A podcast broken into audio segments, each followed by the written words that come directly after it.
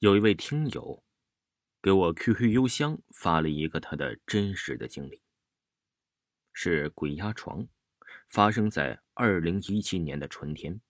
他说呀，他叫李雪峰，在酒店里上班，公司啊是包吃包住，宿舍是在一个叫做华侨山庄的地方。听同事说呀，那里以前是个五星级酒店，前厅是吃饭的，后面有个小型宾馆，里面呢。混的、吸毒的、有钱的，经常在那玩。听说还有女的在那跳过楼。就是我住的那栋楼，楼不算高，只有三层。楼后树林里有很多坟地。这是发生那件事后，问了那些老同事才解开的。刚开始自己只是在集体宿舍睡，但是室友不怎么爱干净，吃的泡面呢放那两三个星期都不清理一次，里面每天都是乌烟瘴气的，实在受不了就自己出去租房。打听到在自己上班的那个有个电工有房间，就是集体宿舍后面那个宾馆，一百元一个月。没多想，我就答应了下来。我是在酒店做酒水的，每天下班都很晚，要等到最后一桌客人走后才能下班，基本上都是十一点多了。回去要爬山，再经过一片树林，树林里还有个水池，每天哗哗哗响个不停。晚上一个人的路过那里，总是感觉瘆得慌。自己也不是个胆小的人，不信什么鬼神之类的东西。但是这一路走到那儿，心里还真有点发毛。搬进去前，四周观察了下，发现房间的地上很潮湿。房间靠山的方向后面还有堵墙。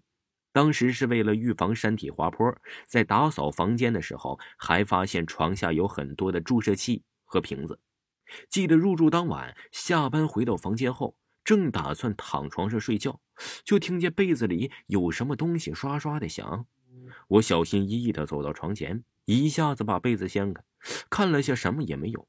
就在这时，突然一只四脚蛇从床下爬了出来，嗖的一下呀，就窜到窗户上就逃走了。着实我被吓了一跳，怒气冲冲的就去质问房东怎么回事。他说很久没人住，也没人打扫房间，后面又是树林，难免有这种东西。先睡一晚。第二天呢，去买雄黄粉。当晚一气之下就搬到了集体宿舍，但是没过多久又搬了上去。在下面呢，我实在是受不了，搬上去就换了一个房间，也是靠山的位置吧。那时的房东啊，已经撒了雄黄粉了，每个房间都打扫的比较干净，唯一没变的就是地上还是很潮湿。搬上去后，每天晚上睡着的心里都不踏实，半醒半睡的状态。醒来全身都是汗，刚入春的时候还是比较冷的，所以不可能啊是热出的汗水。这样啊持续了好长一段时间。记得有天下班都是十二点了，实在太累，回到房间躺下也就睡着了。没睡多久，又是半梦半醒的状态，也很清醒自己在做梦，就是心里很不舒服。就在这时，突然看见窗外有个女的冲着我笑，哎，她头发很长，也是黄皮肤，就是记不清她的脸。当时心里祈祷他千万不要爬进来呀！没一会儿，事情还是发生了。他慢慢的把头啊伸了进来，感觉他脖子很长，头发很长，没有手。我一直挣扎着想起来，可是怎么动也动不了。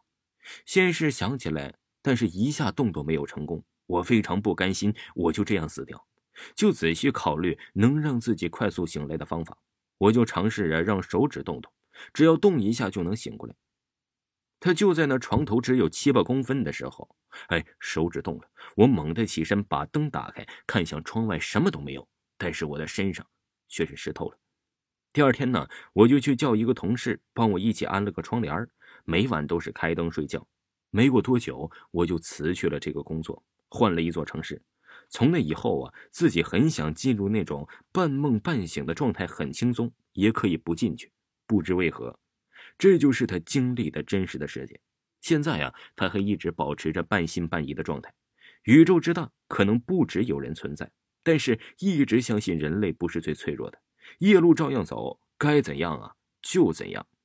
听众朋友，这个就是那位听友给大家分享的真实的经历，欢迎大家收听。